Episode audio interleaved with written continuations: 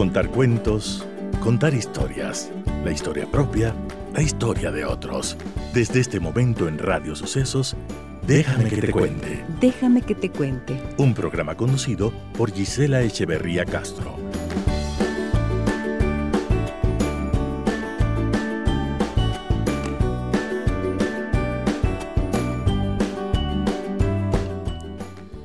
Amigas y amigos de Radio Sucesos, muy buenos días, bienvenidas y bienvenidos a nuestro programa. Qué gusto para mí estar nuevamente junto a ustedes a través de 101.7 FM. Saludo cordialmente a todas las personas que nos acompañan a través de esta frecuencia y a quienes lo hacen a través de internet en www.radiosucesos.fm. Les saluda Gisela Echeverría.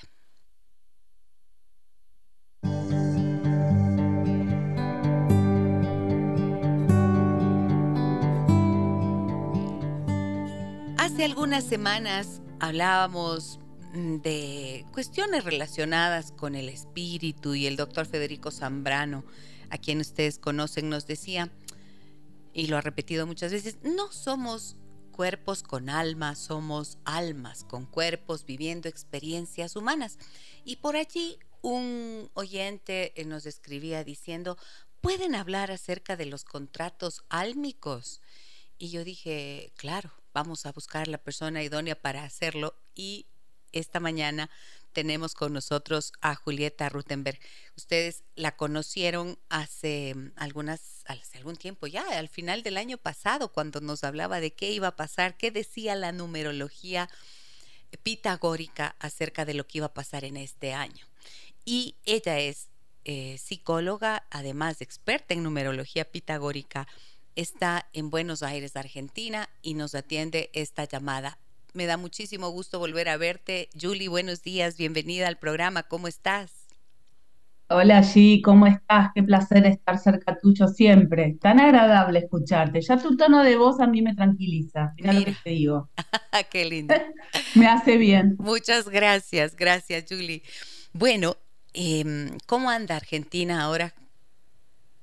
Bueno, eh, recién charlábamos un rato, aquí está, eh, todo patas para arriba con, estas elecciones que hubo y, bueno, tratando de que el país se organice un poco, al igual que ustedes. Creo que es un momento de mucho cambio, ¿sí? En general, cuando nosotras hablamos el año pasado hablamos de lo que venía eh, para el 2023, eh, una de las cosas que habíamos dicho es que era un año donde iba a haber que correr velos porque había mucha confusión y teníamos que discernir todos como planeta cómo íbamos a querer seguir eh, tirando el carro de nuestras vidas, ¿no? Bajo qué criterio, bajo qué paradigma, porque se están rompiendo muchos paradigmas. Sí, sí. entonces, este año dijimos que no iba a ser muy fácil, ¿sí? Porque había que empezar a reordenar un montón de cosas que se habían eh, desestructurado luego de la pandemia. Y bueno, y creo que el mundo un poco está demostrando que está muy caótico, ¿no? Los, o sea, eh, no, no, hay un norte, o sea, los países están muy complejizados todos, porque esto es típico de un anual 7. Esperemos que ya a partir del 2024, eh, que ya si quieres lo charlaremos en su momento, con un anual 8, terminemos de reestructurar lo que haga falta para, para subirnos a una nueva, a un nuevo paradigma finalmente, porque así como están las cosas, no vamos bien. ¿Sabes qué? Yo pensé mucho, eh, he recordado mucho esa conversación que tuvimos y me quedó tan clara una frase que tú usaste que decía que era como que íbamos a ver la realidad, la verdad de las cosas. Como que muchas cosas que antes parecían ser algo y que estaba oculto, de repente se volvía tan claro, transparente y se evidenciaba lo que había estado detrás. Así lo interpreté yo. Y cuando... Qué bien, ¿cómo te acuerdas? Me acuerdo, ¿no? Sí fue así o no. Sí, hay cosas que nunca se me olvidan. y eso yo lo recuerdo y veo que mm, pensé en esto, fíjate, en los últimos acontecimientos acá en nuestro país, y pensé cómo lo que está ocurriendo de repente sí es como una forma de ver la realidad, una realidad que quizás para muchos estaba oculta. Y también pensaba cuando planteábamos hacer este programa de contratos álmicos, Julie, em, pensaba preguntarte, un contrato álmico se entiende que es una especie de acuerdo que uno hace entre almas como parte de un plan divino antes de venir a la tierra. Y yo pensaba, así. ¿es así o no? ¿Es correcto lo que te digo? Sí. Sí, señora. Ya. Ahora, pensaba yo, ¿cómo es posible que las almas allá en algún lugar, antes de venir a la tierra y encarnar, claro, esto desde esta teoría que ya te quiero preguntar de dónde surge, eh, elijan o elijamos como almas vivir experiencias tan terribles como las que acabamos de mencionar, ¿no es cierto? O sea, como por ejemplo el alma de un candidato presidencial al Ecuador elige morir de la forma en que acaba de morir. Eh, como el alma de un Hitler elige ser ese ser sanguinario capaz de exterminar a toda una población. ¿Cómo? ¿Cómo? ¿De qué se trata? ¿Qué tipos de almas son estas que eligen hacer tanto daño o eh, vivir como mártires o morir en calidad de mártires? ¿Qué piensas de esto que te planteo? Bueno, qué interesante porque esto que tú me estás planteando habla ni más ni menos de la polaridad que maneja el universo entero, ¿sí? Vamos por partes. Una cosa es el pacto álmico y otra cuestión es esto que tú me estás planteando en función de qué rol va a tomar cada alma en una encarnación. Entonces, si nosotros empezamos a hablar de por qué un alma puede hacer tanto daño y otro alma puede hacer tanto bien, es porque el universo entero está, eh, está gestionado, ha nacido, este universo ha nacido en su inteligencia, ¿sí? Hay una inteligencia suprema, cada quien le pone el nombre que desee, o fuente, o Dios, eh, o matemática, lo que quieran, ¿sí? Hay una inteligencia superior que eh, decidió que este universo está polarizado porque tiene que aprender en espejo, se dice. Tiene que aprender eh, en espejo. en espejo. Ok. Claro, en función del bien y el mal, en función de la luz y la sombra. Por eso muchas religiones o muchas doctrinas como eh, están manifestadas en el yin y el yang, en la estrella de seis puntas, o sea, siempre está marcada la, la, polarización en matemática también. Todos sabemos que en el colegio nos han enseñado número positivo, número negativo. Entonces, hay almitas, ¿sí? Que cuando encarnan en este planeta escuela, quiero que entiendan que este es un planeta que no es un planeta sino más dentro de este universo, ¿sí? Este universo maneja eh, lo quiero hacer fácil para tu audiencia, para que, para que no sea tan complejo de entender, pero este universo maneja diferentes planos, ¿sí? Diferentes planos electromagnéticos, podríamos decir así. Y eh, aquí en esta cuarta dimensión, tercera y cuarta en la cual nosotros hemos encarnado, se viven cosas de manera empírica a través de materia densa, y a través de emociones. Esto no sucede en todos lados, ¿sí? De, este universo. Este es un planeta que quien encarnamos, quienes encarnamos aquí tenemos una suerte porque es muy interesante poder encarnar en este planeta para luego continuar, ¿sí? Haciendo una ascensión a otros planos que maneja el universo. Por eso se le dice planeta escuela aquí. Lo que sucede planeta escuela. Es importante. Es un planeta escuela, sí. Es un planeta importante. Ahora bien, dentro de esta polaridad hay almas que se vienen a inmolar, decimos, que probablemente como ha pasado con, con eh, el candidato a presidente de ustedes, no recuerdo el nombre ahora, sepan disculpar. Fernando Villavicencio, sí. Fernando, muy bien, Villavicencio, u otras almitas que, bueno, eh, qué sé yo, eh, que mueren de maneras muy poco agraciadas, en situaciones muy complejas, son almas que se inmolan para despertar ¿sí? la conciencia colectiva, ¿ok? Porque esto que ha pasado con, con este señor les ha abierto los ojos a más de uno entendiendo cómo funcionan ciertas cuestiones. Pues son almas que se inmolan. Y luego tenemos las almas que vienen a encarnar el lado oscuro de, digamos, del proceso universal, y también son almas que bueno, contratan esa gestión, también vamos a decir que se inmolan, ¿no? Porque luego en sus encarnaciones que, que vendrán, pues no van a tener muy buen karma, digamos, pero de alguna manera también se inmolan eh, en un funcionamiento que no está bueno. Así funciona el universo entero, en luz y sombra. Ok.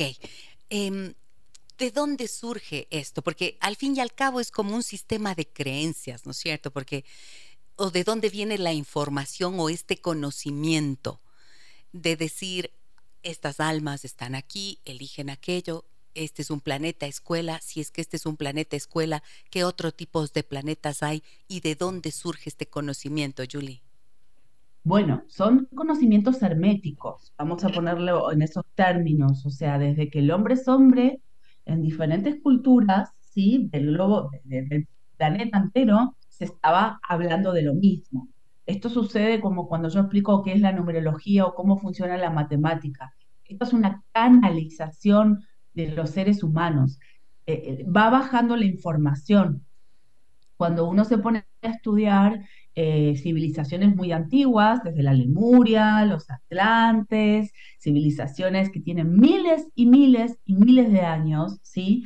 Está, está escrito dibujado, vamos a decir así, y en las culturas más modernas, ¿sí? como los aztecas, los mayas, los incas, también esto está dibujado y expresado, o sea, es una canalización. ¿Sí? La ciencia, de alguna manera, tratando de investigar esto, sí va encontrando en leyes de física, ¿sí? Eh, esta instancia positiva, negativa. Vamos a ponerlo en estos términos. Cuando uno eh, eh, ve el universo, existe la materia y existe la antimateria, que se llama agujeros negros. ¿Sí? O sea que hay una gestión de la física que maneja esos dos polos. Entonces, las culturas, vaya usted a saber de qué manera han canalizado esto o si les han traído la información, que eso, o vieron que hace poco la NASA aceptó que había vida extraterrestre. O sea, vayamos nosotros a entender dónde, de dónde viene esta información. los, los, certeros que ya no sé si es una creencia, ¿eh? más bien me parece que es una realidad, porque así también se va demostrando desde la física y desde lo empírico, el lado A y el lado B de la vida misma.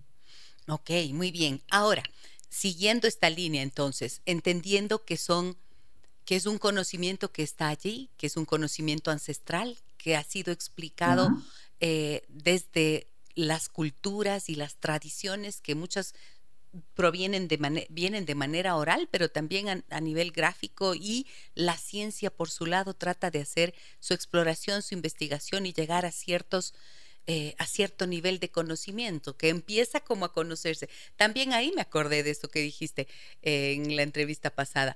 Eh, se van a empezar a saber cosas que antes no se sabían. Cuando vi esa información de la NASA, pensé también en eso, ¿no? Y claro, siguiendo esta línea entonces de pensamiento y entendiendo de dónde eh, lo que tú nos acabas de explicar, esta fuente de conocimiento, entonces, las almas, ¿en dónde están? ¿Dónde radican? ¿Qué son? Bueno, Qué buena pregunta. ¿Y cómo es que hacen estos pactos entre sí para luego encontrarse al haber encarnado en algún momento de la vida humana? Bueno, vamos a tratar de entender esto en términos física, en términos físicos para que la gente realmente lo pueda eh, poner en un plano terrenal y no se vuelve no se vuelve algo esotérico. Nosotros hemos hablado la vez pasada de que todo este universo es energía, Sí. ¿Ok? Es energía en átomos. Y este es un universo que maneja esa inteligencia, ¿sí? Suprema a nivel energía. Nuestras almas, o, sea, aquí nosotros le podríamos decir conciencia, ¿no? Cuando nosotros hablamos de conciencia, la conciencia no se ve, no se toca, es algo que vive adentro nuestro y que nos hace funcionar. Bueno, la conciencia no es ni más ni menos que impulsos eléctricos, electromagnéticos, ¿sí? que pasan por nuestro cerebro, donde se guarda información. ¿sí? Las almas no dejan de ser una conciencia electromagnética que anda por el universo distribuida y que nosotros en este cuerpito, ¿sí? materia densa, somos antenas que recepcionamos ¿sí? esa frecuencia electromagnética, como tu propia radio, ¿no? Yo, Leo, eh, para escucharte a ti, tengo que poner un dial que va a pescar información electromagnética donde se te va a escuchar.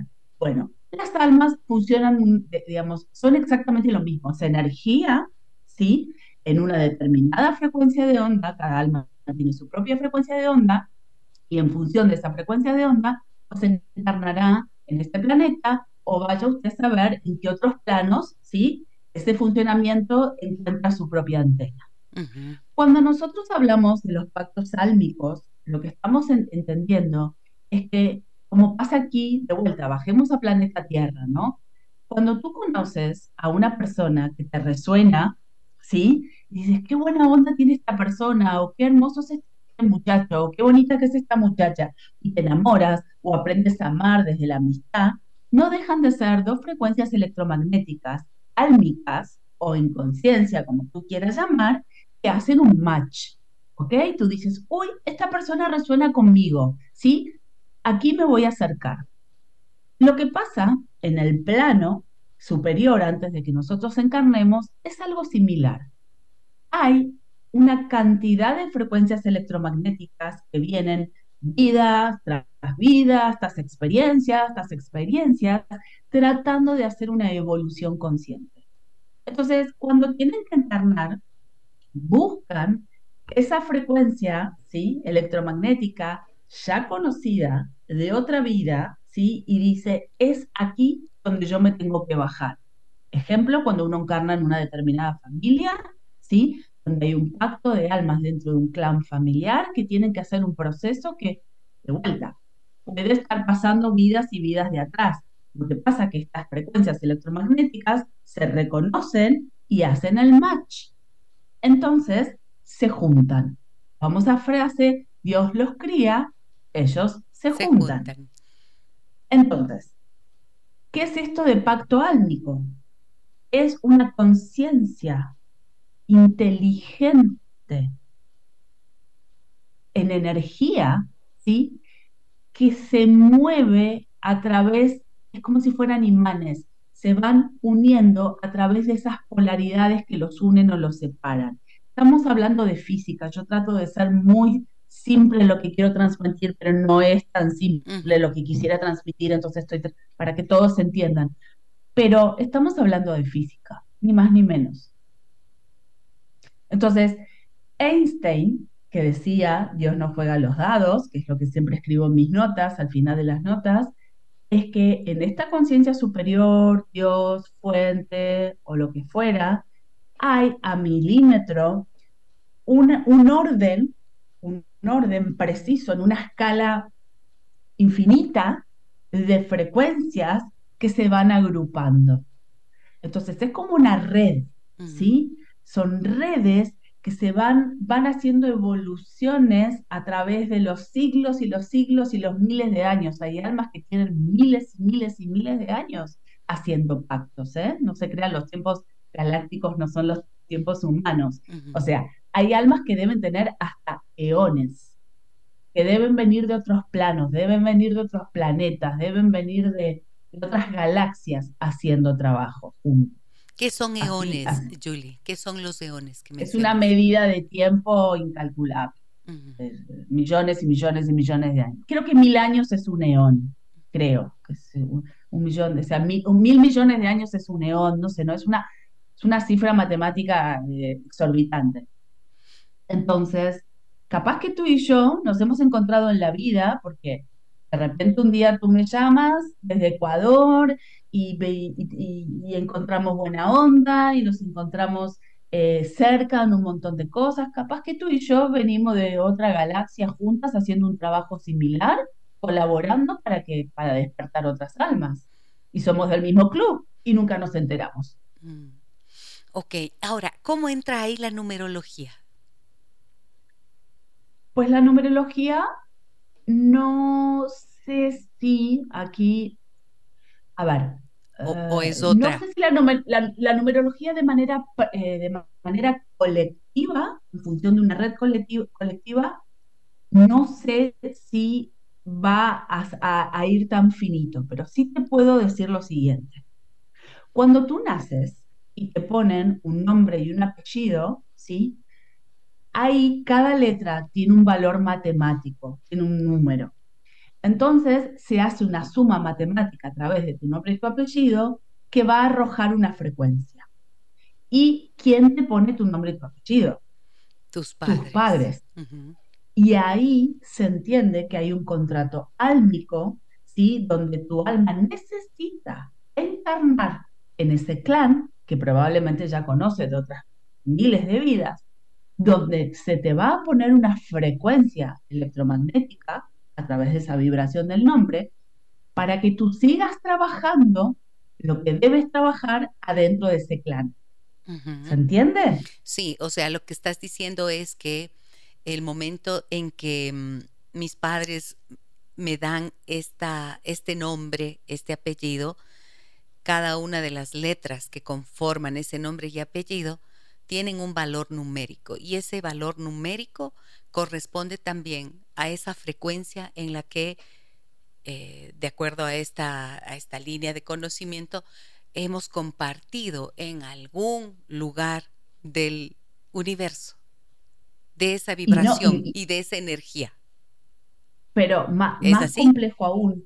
Sí, eh, no es que la, ya la hemos compartido, ese número no es que ya lo hemos compartido, sino que probablemente mis padres, elegidos por mí, por este, por este contrato álmico, me van a poner una vibración que me va a servir para mejorar o resolver cosas que yo en mi vida anterior con esta, digamos, con este clan álmico no he podido hacer.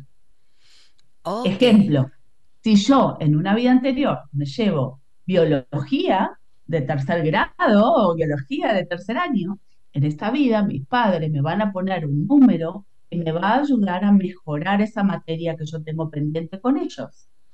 ¿Se entiende? O sea, por eso el pacto álmico es interesantísimo, porque como somos almas viejas, que nos venimos acompañando hace un montón, ¿sí? Hasta que nosotros no terminamos de resolver lo que sucede adentro del clan, probablemente no logremos separarnos, del clan y seguiremos haciendo ese pacto. Por ejemplo, los budistas tienen un funcionamiento muy interesante, es que ellos no se separan cuando están están eh, como pareja, por ejemplo, ellos no se separan, no se divorcian hasta que no está resuelto el problema que empezó a generar el desencanto. ¿Por qué? Porque ellos saben que lo que no resuelven en esta vida, en la vida que viene, el pacto álmico se lo vuelve a poner porque lo van a tener que resolver. Ok, a ver, entonces, nazco con un propósito que es un propósito que ya, em, que junto a mis padres, de alguna manera, está pactado en el estado energético del alma. Para decir, cuando llegamos a la vida, por ejemplo, tenemos que amarnos y aprender a respetarnos, y resolver nuestras diferencias, las que tuvimos en esas no sé cuántas vidas anteriores, pero en esta se resuelve. Y si no se resuelve en esta, entonces te toca cargar con eso. Esto es lo que se llama el karma. Sí, señora, el karma álmico. El karma álmico. Ahora, no siempre vamos a tener el mismo tipo de, eh, digamos, de rol. Ejemplo, capaz que tú y yo en esta vida nos hacemos mejores amigas y en una vida anterior hemos sido hermanas. Podría pasar. O el que es mi padre en una vida anterior ha podido ser o mi hijo o mi pareja. Al universo le, le importa poco y nada qué rol tú vas a tener aquí abajo. Lo que le importa es que en ese pacto álmico se termine de resolver lo importante, que capaz que tiene que ver con el modo en el cual nos, dirigimos o en la manera en la cual aprendemos a trascender la problemática del vínculo. No le importa si eres mi padre, mi marido, mi hermano. Va a querer que se resuelva el conflicto, ¿sí? Que en otras vidas no hemos podido resolver. Ok, ahora, el propósito entonces de esos pactos álmicos es que vivas en armonía, o sea, que aprendas a estar en armonía. Claro, aquí, esto lo hemos hablado, creo la vez pasada, cuando yo expliqué que este, si bien este es un universo polar y existe el bien y el mal, como es un universo que todavía está en, en construcción, está en un estado de ascensión, por lo cual nosotros también estamos en un estado de ascensión. Todo lo que haga este universo es para que nosotros podamos ascender, llegar a la fuente, a Dios o a lo que tú quieras decir. Entonces, cada acto álmico que se hace, cada vínculo que nosotros tenemos aquí abajo, ¿sí? Es para que nosotros hagamos una trascendencia y subamos un escalón. Nunca lo bajemos. Si bien esto puede pasar, bajemos los escalones, nos terminemos matando, nos, nos peleemos, no pasa nada, es la vida que viene capaz que lo terminamos resolviendo, o siete vidas más adelante, no lo sabemos. Pero lo que trata este universo es que nosotros hagamos una evolución consciente. Es decir, que logres tener una conciencia máxima, ¿no es cierto? Porque existe esta idea de que hay una conciencia contraída y que a medida que vas ascendiendo, tu conciencia se va expandiendo y bueno, ya los seres iluminados, los grandes maestros, Jesús, Buda, etcétera, todos ellos están en ese plano de conciencia máxima, ¿es así? Claro. Y entonces la idea es que todos logremos hacer ese trabajo, no importa cuántas vidas nos toque pasar. Sí. Ahora, quiero, quiero contar algo que al principio a mí me parecía lisérgico, se dice, ¿no? Me pareció una locura total, que es que la famosa película La Guerra de las Galaxias, o el Armagedón, o todas estas cosas que nosotros solemos ver en el cine, que parece un disparate total, pues en un punto, ¿sí? Es un poquitito cómo funciona este universo, en el sentido de que, como es un universo polar, ¿sí? Va a haber, una, hay luchas que son superiores a nuestra propia terrenalidad. Entonces, esto es lo que se fractaliza, ¿no? Como es arriba, es abajo, dice una de las siete leyes del Kibalión. Así como nosotros estamos aquí eh, batallando por un montón de cosas, pues arriba pasa lo mismo. Por eso esto eh, eh, responde un poco a tu pregunta del inicio, ¿no? Porque hay almas que son tan oscuras. Sí. Ok, entonces el propósito será alcanzar la conciencia máxima. ¿Es correcto? Así. Sí. Así es correcto. Muy bien. Entonces, el pacto entre las almas para llegar a la tierra sería facilitarte la vida y el proceso de sanación de esos aspectos tan dolorosos que causan daño entre sí y a través de esa trascendencia de estos impedimentos puedas entonces lograr cada vez un mayor nivel de conciencia. Así es, y así es, tú, eh, o sea, lo explicas también, y además pasa algo súper interesante que tiene que ver con los pactos sálmicos. Por ejemplo, tú vienes al consultorio y, me, y hacemos tu carta numerológica y tú me cuentas que has conocido un señor, por ejemplo, ¿no? Y me dices, ¿me haces los números de esta persona, por favor? Y yo diré, ¿cómo no? Y entonces, una de las cosas que vamos a poder entender juntas es que entre un número que se llama misión de vida, ¿sí? O tu natalicio y el natalicio de esa persona, lo que vamos a hacer, perdón, me está sonando el celular, lo que vamos a hacer es entender qué tipo de pacto álmico tienes con ese ser, ¿sí? Que no es parte de tu familia, sino que es exógeno, se dice, qué cosas vienen a pactar esas almas. ¿Qué vienes a aprender a través de, la energía de esa persona y esa persona que viene a aprender a través de tu propia energía? Muy bien. Tengo mensajes en el 099 55 6 39 90 y también tengo una llamada al aire. Solamente voy a compartir los mensajes que me dicen por aquí. Muchas gracias, doctora, por tratar este tema de los pactos de almas. Y alguien más nos dice, un neón equivalente a mil millones de años.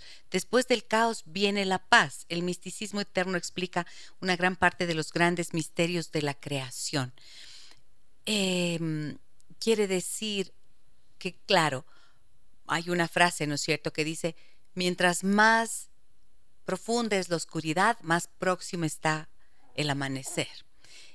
Así es. Entonces, estos momentos tan complicados también pueden em, ser signo de que estamos en ese proceso que tú nos mencionabas, ¿no es cierto?, de ascenso. Tengo la llamada al aire. Adelante, por favor, muy buenos días. ¿Quién nos habla? Buenos días, Gisela. Te saluda Graciela y a tu invitada también. Qué tema tan interesante el de hoy. Eh, le quería preguntar a tu invitada, ¿qué tiene que ver con lo que ella está diciendo estos?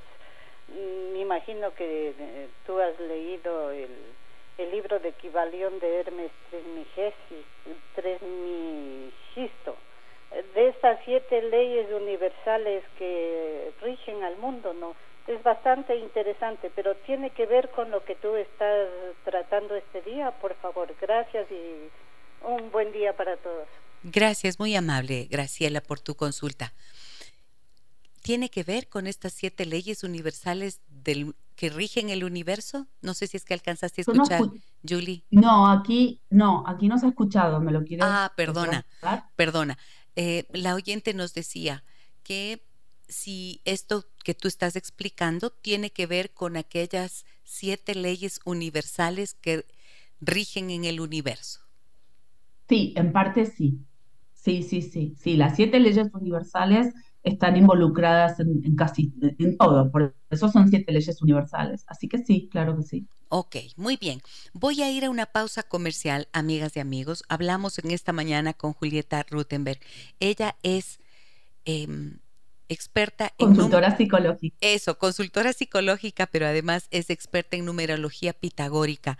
¿Hablamos de qué? De los pactos, contratos entre las almas. Volvemos enseguida.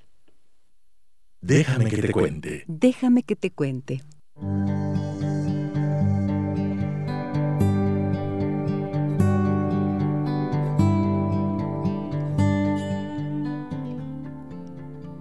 Pactos o contratos entre almas. De esto hablamos con Julieta Rutenberg. Ella es consultora psicológica y experta en numerología pitagórica. Julie está en Buenos Aires, Argentina, y con ella nos comunicamos a través de Zoom. Esta es la magia, la buena noticia que nos trae siempre la tecnología, ¿sí o no? Muy bien, tengo mensajes que quiero compartir contigo, Julie. Me dicen, qué lindo programa, ¿cómo puedo acceder a la lectura de la numerología pitagórica con Julieta? Bueno, pues me pueden encontrar en Instagram como arroba julirute o me pueden, me pueden escribir a numerolandia.yahoo.com. Ahí me van a encontrar y si no en Instagram. Muy bien. En, Instagram, arroba Juli Rute y también en Numerolandia.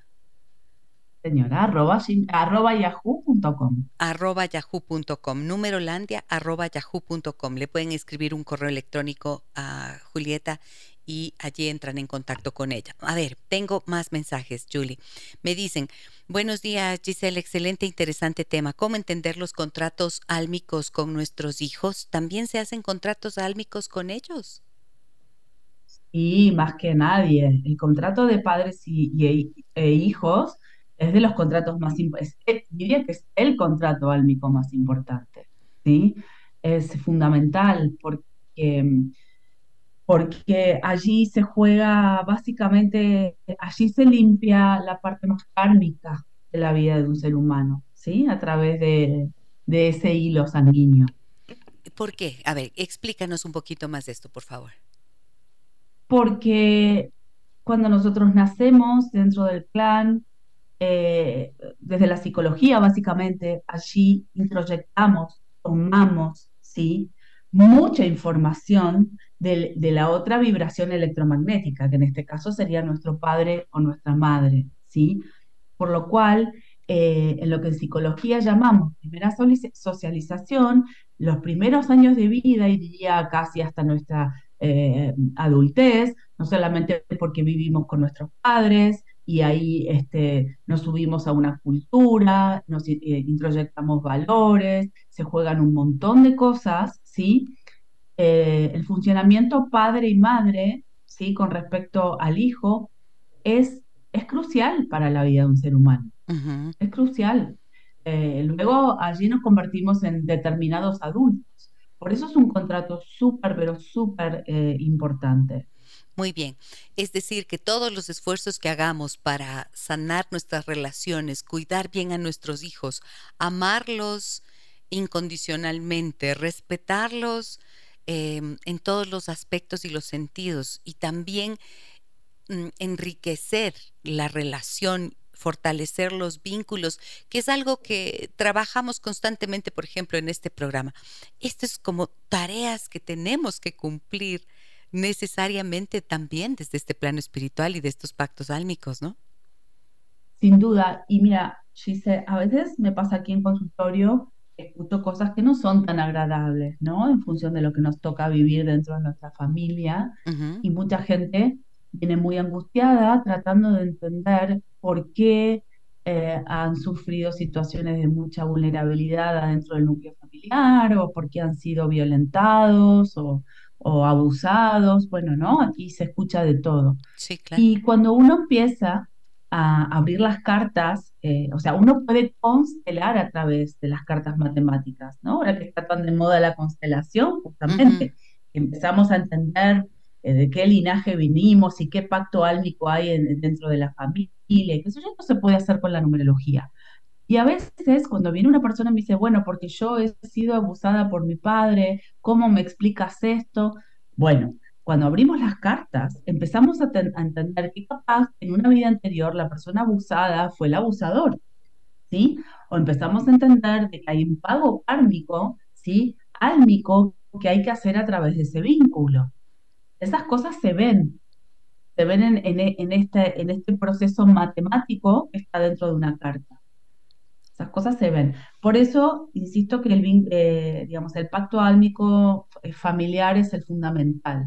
Luego vienen los demás. Ok, pero a ver, siguiendo esta línea, entonces, ¿cuál tendría que ser el propósito? Yo trabajo con personas que son víctimas de abuso sexual y trabajo para precisamente sanar el trauma y que logre eh, estar en paz consigo misma, ¿no es cierto? Pero muchas veces el perdón, por ejemplo, a la persona que ha sido el abusador es algo muy complicado y muy, muy complicado. Humanamente es complicado. Sin embargo, hay herramientas que permiten eh, trabajar y hacer que las emociones que están allí em, dejen de estar y que esto se convierta solamente en un recuerdo, en una experiencia y que la persona logre tener paz. Este sería como parte, hasta ahí podría llegar eh, el, pacto álmico. Sí, sí, mira, eh, eh, esto que tú estás trayendo, esto ya te lo digo como terapeuta, ¿no? yo trabajo mucho con, digamos, con ejercicios de neurociencia donde se trabaja mucho el estrés postraumático, ¿ok? Ahora, más allá de que existan recursos donde uno puede eh, ordenar el estrés postraumático y que la cosa quede en un recuerdo y no en un trauma, desde la numerología, lo que se entiende es que a veces uno tiene que vivir ciertas cuestiones para algo, hay un para qué y no un por qué. No es por qué a mí me han, me han abusado, sino para qué he tenido que vivir esto. Y si bien es una situación espantosa, inexplicable y que casi toda una vida nos cuesta trascender, eh, lo que vamos entendiendo, insisto, es que si en mis números aparece algún, algún dato de que yo debo pagar una cuenta pendiente, ¿sí? Eh, salimos de, empezamos a aceptar el hecho desde otro lugar, ¿sí? No es que lo vamos a olvidar, no es que no nos va a seguir resonando y no es que no, no es que la vida nos va a sonreír de un día para el otro, ¿no? Porque no es fácil. Pero emocionalmente, psicológicamente y hasta energéticamente, ¿sí? el trauma se acomoda en otro lugar. Y esto se puede hacer a través de la comprensión, ¿sí? del para qué tuve que vivir un hecho puntual.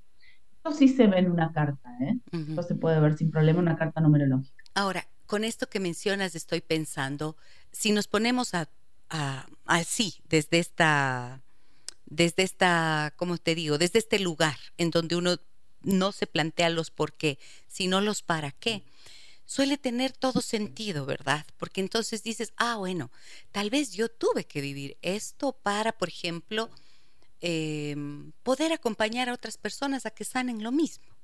Eh, ¿cuántos, ¿Cuántos casos hay de gente que vive situaciones terribles, pierden hijos, enferman de cáncer eh, y luego convierten esto desde una, perspectiva de resiliencia, convierten esto en fundaciones, organizaciones para ayudar a una cantidad de gente más a avanzar y sanar también ese tipo de experiencias. Esto es parte de los contratos de almas. Sí, esto es parte, justamente me estaba escribiendo para no olvidarme la respuesta. Esto es parte del contrato álmico. Hay muchas personas que me vienen a ver aquí sin entender por qué su hijo, niño, bebé, recién nacido o pequeñito se ha muerto. ¿No? No lo pueden entender. No solamente lo vamos viendo a través del contrato matemático de esa persona, sino que muchas veces dentro de un plan familiar, ¿sí? Hay eh, e, en el ejemplo de la pérdida de un niñito, ese almita, como decíamos al principio de tu programa, se inmola, ¿sí? ¿Por qué? Cuando nosotros encarnamos aquí, ya sabemos el día que vamos a partir. Nuestro alma lo sabe, ¿ok? No hay nada, pero nada que nosotros podamos hacer para evitar eso, ¿ok? Eh, yo siempre explico en una carta que nosotros no vamos a cambiar lo contratado, lo que podemos modificar es cómo vamos a vivir lo que está contratado. ¿Ok? Y esa es la diferencia abismal entre eh, sentirnos omnipotentes pensando que vamos a cambiar la realidad versus acompañar la realidad con nuestras mejores herramientas. Cuando un niño pequeñito desencarna en una familia, o sea, yo no hablo de muerte, para mí la muerte no existe, vamos a hablar de desencarnar, esta almita pequeñita se inmola no solamente por porque necesitaba vivir el tiempo que estuvo, digamos, eh, encarnado, si fueron dos años, fueron dos años y suficiente para ese alma, sino que ese alma viene a despertar un montón de trabajo y de cosas que las almas de la familia debían vivir para algo. Entonces, ese almita de dos años dice, hasta aquí llego, me las tomo, me voy y volveré reencarnado en otro momento, ¿sí? Cuando entienda que vale la pena volver a bajar. Aquí nos quedaremos trabajando los que tenemos que hacer una evolución consciente sobre algo a través de ese hecho. Y eso es un pacto muy específico adentro del plan familiar. Ok. Bueno, a mí, francamente, todo lo que signifique aprender, entender, comprender algo nuevo es algo que me apasiona y nunca doy por cerrado un tema hasta que no me hace sentido. Y aunque pueda, podamos pensar que esto eh, está dentro del plano de las creencias, indiscutiblemente, es una creencia. Pero es que vivimos de creencias, ¿no es cierto? Y podemos transitar las creencias de un lado al otro, dependiendo también del nivel de conciencia en el que estamos. Y por eso a mí me gusta compartir lo que van siendo las inquietudes de quienes nos acompañan como escuchas y también mis propias inquietudes. Y por eso me da gusto eh, conversar con eh, Julieta Rutenberg en esta mañana. Hablamos de los pactos entre almas. Mira lo que nos dicen por aquí. Disculpe la ignorancia, por favor. ¿Esto de las reencarnaciones existe o solo es imaginación? Este tema me resulta contradictorio con mi propio pensamiento y religión. Me parece muy oportuna, la, la, muy buena la pregunta. miren, miren cómo funciona esto de la reencarnación. Hay algo súper interesante que has dicho recién, que es que hay cosas que son creencias, obviamente, que aparecen situaciones empíricas que se vuelven leyes, ¿sí? Eh, y uno las puede tomar. Eh, hay mucha información que la, la ciencia o, o, o, el mundo no quiere que salga a la luz. ¿Por qué no quiere que salga a la luz? Pues sería contraproducente para algunos intereses. ¿Ok? Con respecto a la reencarnación, está comprobado, hay un, hay un médico, un cirujano español, yo no me acuerdo ahora el nombre de este señor, capaz que la gente si lo googlea lo va a encontrar, que viene investigando hace muchísimos años el tema de la reencarnación. Él que venía de las ciencias duras y que por supuesto no creía en la reencarnación, empezaba a darse cuenta que cuando resucitaba a personas adentro del quirófano, había una muerte clínica, si el corazón dejaba de latir por minutos, las personas cuando, se, cuando resucitaban, todos contaban cosas similares. un día una señora le cuenta, luego de una muerte clínica de nueve minutos o diez minutos, no me acuerdo, le cuenta que no solamente ella se había visto despegada en la camilla del quirófano, bla, bla, bla, sino que había visto todo lo que estaba pasando en los quirófanos aledaños dentro del hospital. Y dijo, yo pude ver la totalidad de una experiencia donde en tal quirófano se estaba operando tal cosa. Estaba dando información empírica de lo que estaba pasando dentro del hospital, dentro de los quirófanos. Este tipo, ni lerdo ni perezoso, baja corriendo a, digamos, a la parte administrativa del, del hospital y pregunta si estaban operando en el quirófano 3, como dijo esta señora, en la apendicitis, en el quirófano 4, si estaban operando no sé qué cosa. Y todo coincidía con lo que esta mujer había explicado. No tenía manera de saber. Bien. Y él empezó a documentar personas que contaban situaciones muy específicas, ¿sí? Durante la muerte clínica. Entonces, él anda viajando por todo el mundo ahora, dando conferencias acerca de lo que es la reencarnación, de cómo las personas cuentan cómo los vienen a buscar, sus, familiares o sus ángeles, les dicen no es el momento, tú tienes que volver, tienes que reencarnar exactamente en este momento, porque no es tu momento de morir, y varias documentación de libros religiosos en la Biblia se ha arrancado en la época bizantina, estamos hablando del año 400, 500, se ha arrancado de la Biblia cosas de la encarnación.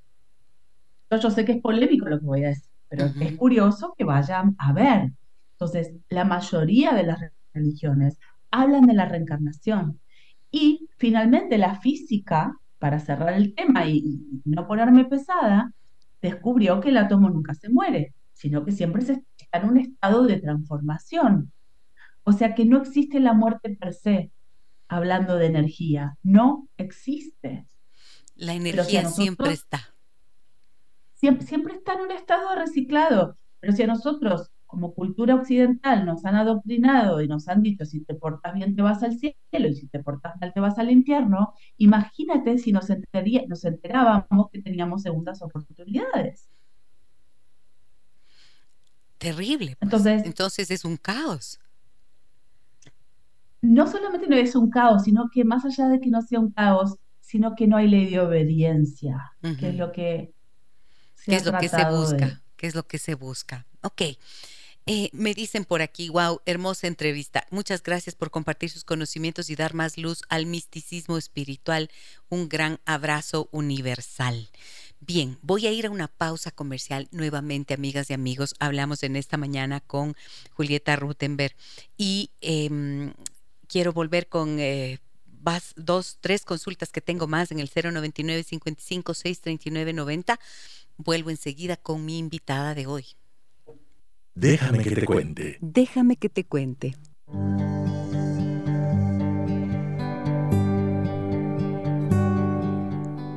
Pactos entre almas, pactos o contratos entre almas. De eso hablamos en esta mañana, perdón amigas y amigos, y lo hacemos con Julieta Rutenberg desde Argentina, desde Buenos Aires, Argentina. Ella es experta en numerología eh, pitagórica y consultora psicológica. Muy bien. Julie, tengo consultas, tengo mensajes que nos llegan al 099 55 639 90. Me dicen, interesantísimo, gracias doctoras, ¿cómo manejar abusos, violencias pensando que eso puede ser nuestra culpa?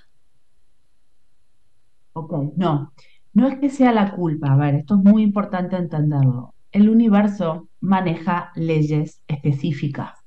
Newton había explicado que este universo tiene lo que se llama causa y efecto.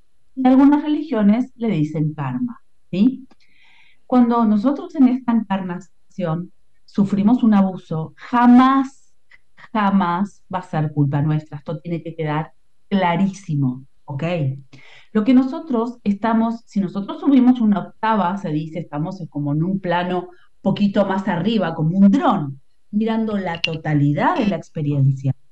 Lo que nosotros podemos entender como almas y no con el criterio, digamos, que tendría un ser humano terrenal, sino como almas, ¿sí?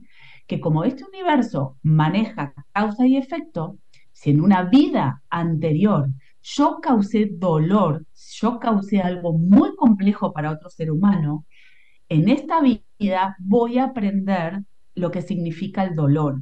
Esto es lo que explica el karma. Pero no quiere decir que tú seas merecedora de nada, jamás. Eh, al universo no le importa cómo vas a aprender, te va a hacer aprender de las maneras más insólitas, ¿ok? Pero no necesito que lo entiendan como una culpa eh, humana. Esto está puesto en planos superiores. Nosotros como humanos no tenemos nada que ver. Ok. Ahora, la culpa, como has dicho, es humana y es una emoción. Se convierte en un sentimiento en algún punto, ¿no es cierto? Y puede ser realmente muy pesada.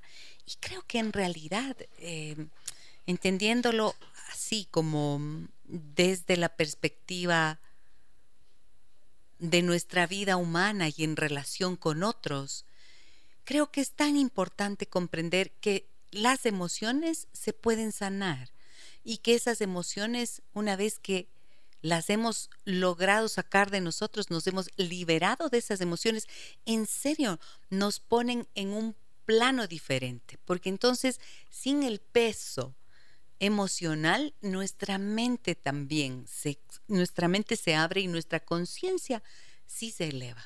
¿Qué piensas de esto que digo, Julie? Sí, esto que decís es fundamental por lo siguiente. Los seres humanos tenemos, por suerte, psicológicamente y biológicamente hablando, la capacidad de resignificar situaciones. ¿Sí? ¿Esto qué quiere decir? Que si yo logro generar una nueva perspectiva desde lo emocional y le enseño a mi cerebro a generar determinados químicos que se producen con esa perspectiva, el trauma, la culpa o lo complejo se desarma para poder subirnos a, otro, a otro tipo de emoción. Esto ya está comprobado en la neurociencia. De hecho, yo en consultorio con mis pacientes de counseling trabajo ejercicios para eso. ¿Ok? Entonces, el cerebro es plastilina. El cerebro puede gestionar nuevas emociones, nuevas sinapsis y nuevos neurotransmisores, ¿sí? Para resignificar emociones y sentimientos. Muy bien, mira lo que nos dicen aquí. Buenos días, interesante programa. Tener un patrón similar de situaciones complicadas, repetitivas en relaciones de pareja, se puede interpretar como contratos de alma que nos quieren hacer evolucionar en nuestra compasión, comprensión y empatía.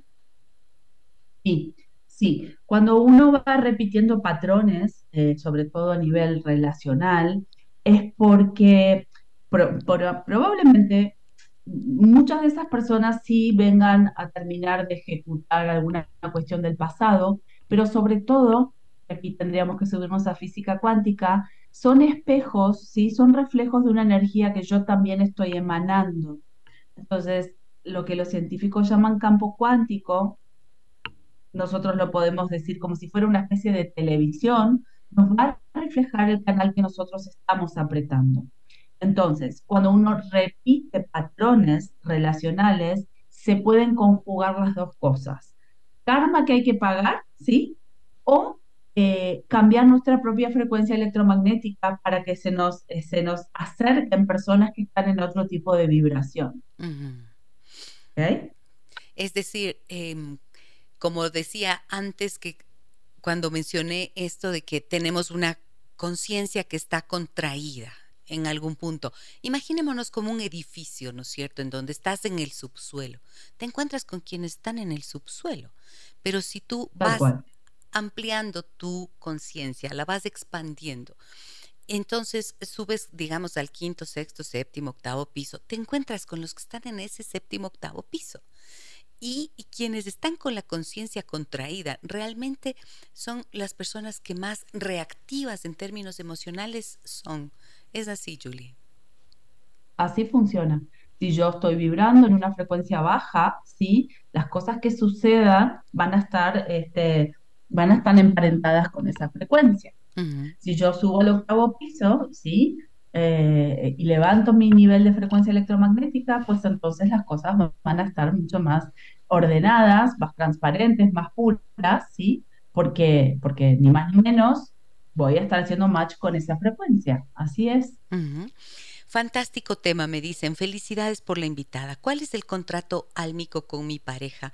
Si él nació un día 7 y yo un día 26, ¿puede ayudarme la numerología para entender eso a través de los números de nacimiento de los dos? Hemos tenido una linda hemos tenido una linda relación y comprensión, dice. Gracias, soy Cristina. ¿Sí? ¿A través de esto pueden saber? Sí, uno puede saber, esto está muy bueno, uno puede saber a través de las natalicios qué frecuencia tienen que trascender en pareja. Ellos tienen una frecuencia 33 como pareja, es una frecuencia crística, ¿ok? Es un número maestro. Eh, la frecuencia 6 son frecuencias muy bonitas, ¿sí? Tienen que ver justamente con la pareja, con el hogar. Es una frecuencia de amor, es una frecuencia donde a veces uno tiene que hacer, no sé si la palabra sacrificio, porque no me gusta usar la palabra sacrificio, pero sí una entrega eh, muy interesante hacia el otro para hacer una evolución y una expansión bonita. Por lo general, las parejas 33 son las parejas eh, que generan eh, una familia muy, muy unida, un vínculo muy, muy sólido. El 6 es el número de los enamorados. Esto es así dentro del tarot egipcio. Así que bueno, es una pareja que tiene que venir a aprender a trabajar el equilibrio entre los dos y tratar de no eh, de no gestionar muchas dependencias, porque en su lado negativo el 6 puede ponerse muy dependiente y luego se facturan cosas. Ahora, a propósito de esto, ¿cuál es el contrato álmico que hace una persona que, por ejemplo, no tiene pareja y elige no quedar, no tener una relación de pareja y quizás su vida la dedica a otras causas? Bueno, ese contrato álmico es un contrato que va a ser, digamos, que necesita esa independencia, ¿sí? esa individualidad, justamente para tener su energía puesta en otro tipo de cuestiones. Por ejemplo, vamos a hablar de María Teresa de Calcuta, ¿sí? Eh, bueno, ella necesitó su, su, independencia porque su energía era muy trascendental, su pacto era muy trascendental. Entonces, dentro de la terrenalidad de la pareja, donde hay una demanda y hay determinado compromiso, bueno, pues ella sintió que su entrega era hacia Dios y hacia, y hacia lo colectivo. Ahí tienes un contrato que no necesito pareja para hacer trascendencias y crecimiento. Correcto, ajá.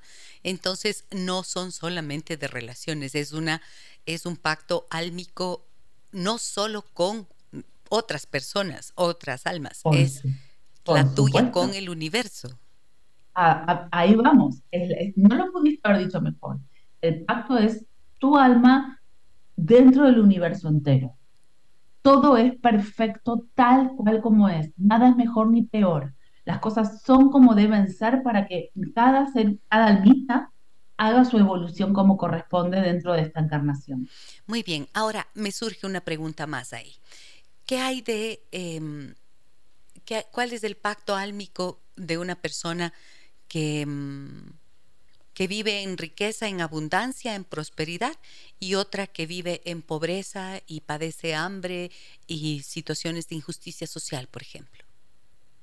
Bueno, esto es una de las primeras preguntas que yo hice cuando empecé este camino, hace unos 30 años atrás, donde iba por la calle y me largaba a llorar cuando veía personas en estado de mucha vulnerabilidad. No lo podía entender, mi cabeza no podía entender por qué eh, el mundo funcionaba de esa manera. Mm. Y una de las cosas que fui entendiendo con el paso del tiempo y mis maestros me fueron explicando de que ese es el karma, el famoso karma. El que nace en abundancia es porque su karma, eh, digamos, está subido en la abundancia y el que nace en la carencia es porque su karma está subido en la carencia. Ahora bien, no toda la abundancia y la carencia, vamos a hablar más de que nada de carencia, no toda la carencia es kármica, ¿sí? Hay carencia kármica, no es lo mismo nacer en Estados Unidos, en Nueva York, en un penthouse, que nacer en África, ¿sí? En el, en el Congo, muerto de hambre. Por supuesto que ahí estamos hablando de karma, ¿sí? Eh, pero hay personas que por sus propias creencias, por su propia educación o por la cultura o el funcionamiento introyectado, vibran carencia. Entonces, la vida le empieza a espejar carencia y trabajan un montón y no terminan ganando dinero, o se suben a pérdidas, o terminan en situaciones de calle, o lo que fuera. Eso es porque la conciencia vibra en carencia, que no es lo mismo que el alma vibra, vibra en carencia. Vibra en carencia. No sé si está claro. ¿sí? Acuérdense que nosotros atraemos lo que vibramos. Entonces, salvo que estemos pagando un pacto álmico, ¿sí? De carencia, ¿sí? La mayoría de las personas no tendrían que estar subidas a la carencia.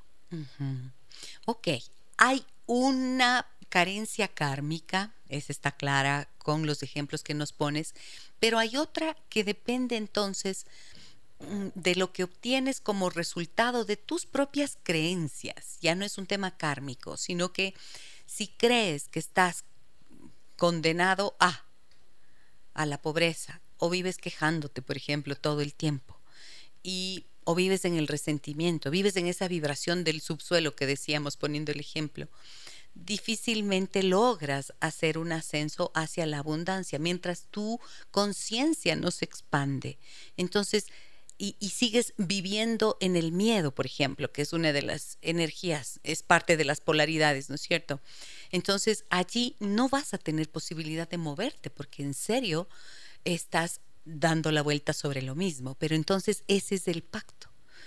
Trascender aquello para moverte a la, otra, a la otra polaridad. Y para eso tienes que cambiar tus creencias también.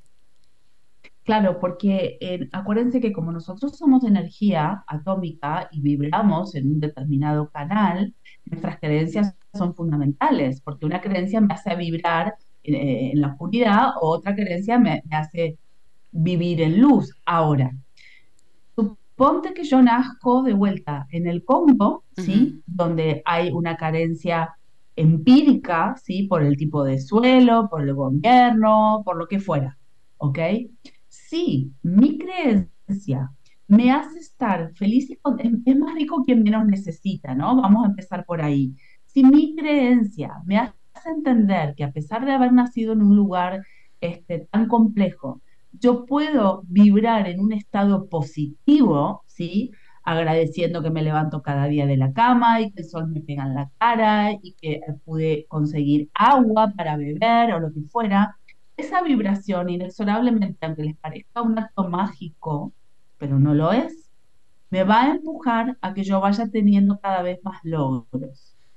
Porque el universo solo lee frecuencias electromagnéticas. Por eso es tan importante nuestra vibración.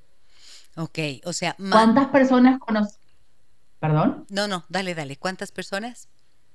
¿Cuántas personas conocemos que han venido del último escalón del último pedacito del tacho, digo yo, y han tenido una capacidad de resiliencia y de éxito. ¿Cuántas personas conocemos con con este recurso? Exactamente. Es decir, mm, naces en unas condiciones y sin embargo eso no es determinante. Lo determinante va a ser cómo afrontas esa realidad, por muy difícil que sea, ¿no? Evidentemente hay circunstancias Em, ayer hablábamos. Coyunturales. Exacto, coyunturales y de una realidad socioeconómica, política, por ejemplo, como la que estamos experimentando ahora. Pero para eso también están las almas que vienen a hacer su trabajo y su tarea, ojalá para tratar de intentar cambiar esas situaciones de realidad. Y luego, individualmente, cada uno tiene la posibilidad de construirse una realidad. Eso es lo que decías. Así funciona. Hay almas que son despertadores. Tú eres un alma despertador. Tú eres un alma despertador, ni más ni menos. Yo soy Entonces, tú has encarnado aquí como un gran despertador. Y bueno, tu trabajo es justamente volcar información, compartir información que va llegando, que tu conciencia la comprende. Y, la, y, bueno, eres una persona que eres importante dentro de esta trama ¿sí? colectiva Tienes que hacer tu parte, sin lugar a dudas. Cada uno hacemos, y en este camino somos compañeros, ¿no es cierto?, que nos vamos apoyando.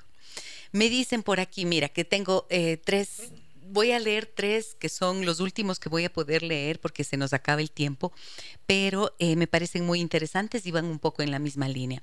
Dice, tal vez ya lo explicaron, pero podrían decir cómo se puede liberar del karma o mejorar nuestra vibración, es la una. La otra dice, muchas gracias por favor para entender mejor, para saldar el karma slash deuda.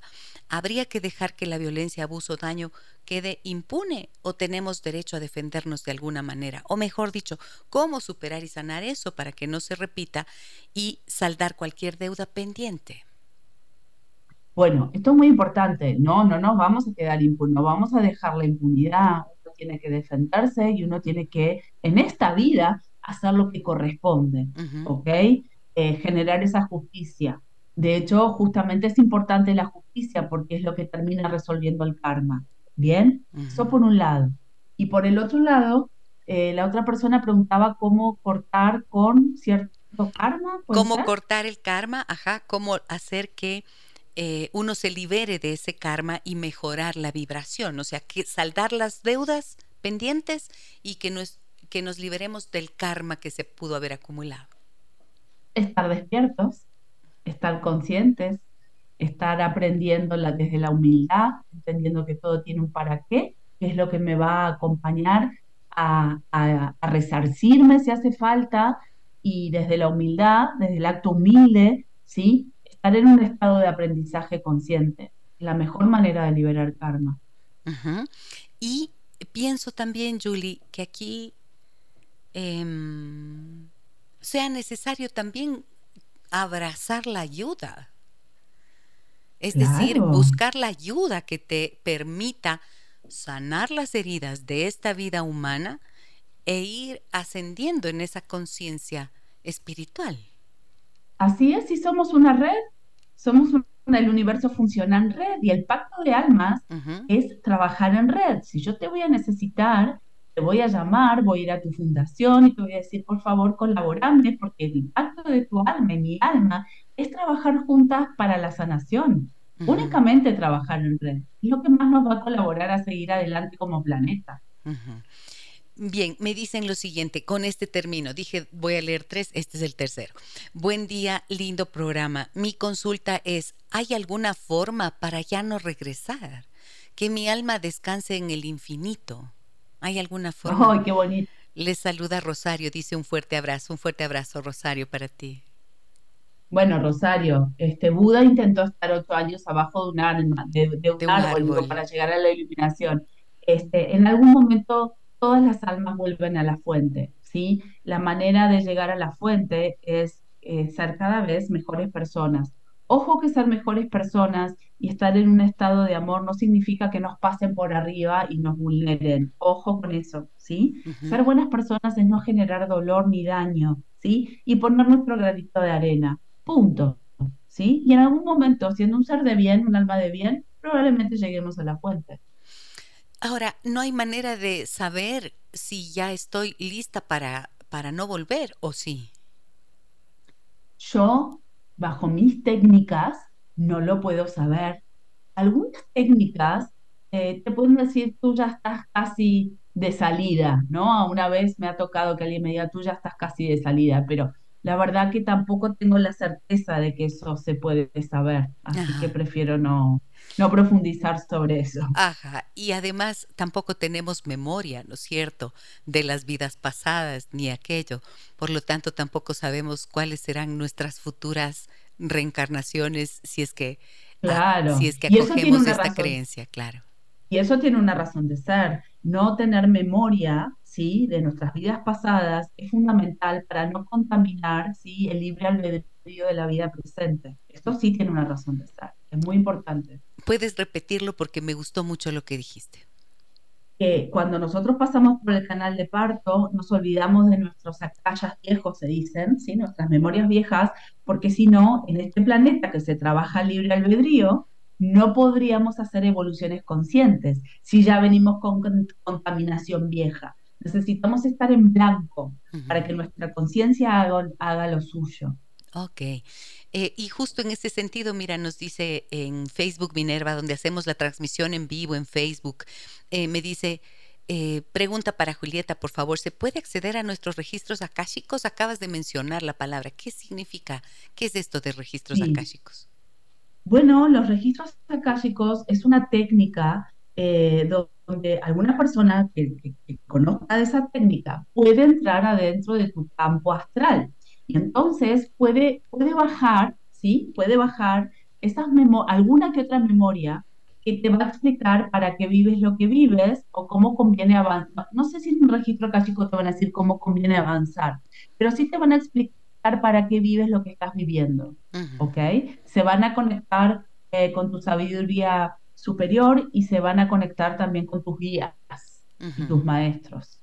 Okay. se puede hacer. Se puede hacer. ¿Y lo recomiendas? Bueno, pero entiendo que esto será parte de tantas otras posibilidades que existen de volverte consciente, ¿no es cierto? Y los caminos que uno elige son múltiples. Claro, esto se puede hacer, yo lo he hecho, ha sido muy interesante para mí y desde la física cuántica esto tiene mucho sentido porque en la física cuántica nosotros podemos conectar con otros espacios que no los vemos. Siempre digo lo mismo, nosotros el wifi no lo vemos, pero está. Tú y yo estamos comunicadas a través del wifi. Eso es lo que hace un, registro acá, esa, esa técnica, te permite conectarte con una frecuencia de onda donde hay un montón de información. Igual que lo que tú haces con la numerología, pitagórica. Sí, ok. Me dice Laura, bravo por las almas que generan y despiertan conciencia. Generemos paz y justicia, más aún en estos momentos. Gracias, nos dicen. Saludos, muy interesante este tema también, nos dice Miriam. Gracias, nos dice Mireya, gracias por el tema, Gisela. Un saludo para Julieta. ¿Cómo la encuentro? ¿Dónde la encuentro? Bien, vamos a darles eh, nuevamente la información para que ustedes se pongan en contacto con Julieta Rutenberg. Danos, por favor, Julie, tus redes sociales, tus eh, formas, tus coordenadas, así diríamos. Bueno, me pueden encontrar en Instagram, eh, arroba julirute, y me pueden encontrar en numerolandia, arroba yahoo.com. Muy bien, en Instagram, arroba y numerolandia, arroba yahoo.com, ese es el correo electrónico. Andrea me dice, buenos días, gracias, muy interesante el programa de hoy, gracias Gis y a tu invitada Julieta también, muchas gracias. Gracias, gracias, gracias Julie. Gracias a ti. ¿Qué, qué, ¿Cómo me divierto cuando tú me invitas? resulta, son, son los temas de mi vida. Entonces, hay un millón de locos como nosotras dos que nos interesan estas cosas y yo me divierto un montón. Y yo también lo paso muy bien porque aprendo mucho y pregunto y trato de enlazar lo que tú nos dices con lo que yo entiendo y bueno, ponemos en eh, conocimiento del público, ¿no es cierto? Mientras más posibilidades existan mientras más caminos existan para llegar a esa conciencia, a expandir nuestra conciencia, eh, creo que, mm, que tenemos la obligación, quienes estamos a través de un micrófono, como es mi caso, de poder ponerlo al alcance de las personas. Esa es mi tarea. Soy un puente para que ustedes puedan hacerlo. Espectacular. El universo es infinito y solo nuestra propia conciencia nos frena. Si nosotros no nos frenamos, pues nos subimos al infinito y esa es la idea. Muchísimas gracias, Julie. Encantada de tenerte por aquí. Gracias por tu tiempo. Un fuerte abrazo. Abrazo enorme, te quiero, sí, beso gigante. Lo mismo, Julie, un abrazo inmenso. Adiós. Amigas y amigos, gracias a ustedes también por compartirnos sus inquietudes, por escribir, por estar pendientes, atentos e interesados en los temas que aquí proponemos. Les dejo un abrazo muy grande a todos ustedes. El día de mañana y desde el día de mañana, a partir de las 9 horas con 30, ustedes van a tener una selección de muchos de los mejores programas que hemos tenido durante estos días. Salgo a unas, creo, merecidas vacaciones y les dejo con esto. Voy a estar presente a través de nuestros invitados y de temas muy interesantes que seguramente incluso muchos de ustedes tal vez no los escucharon porque corresponden a los inicios de nuestro programa. Valiosísimos temas siempre de vigencia y actualidad. Les dejo un abrazo muy grande a todas y todos. Nos reencontramos en vivo eh, dentro de una semana. Un abrazo a todos. Las historias que merecen ser contadas y escuchadas. Historias que conmueven, historias que inspiran. Mañana, desde las 9 y 30, déjame que te cuente. Déjame que te cuente. Con Gisela Echeverría Castro.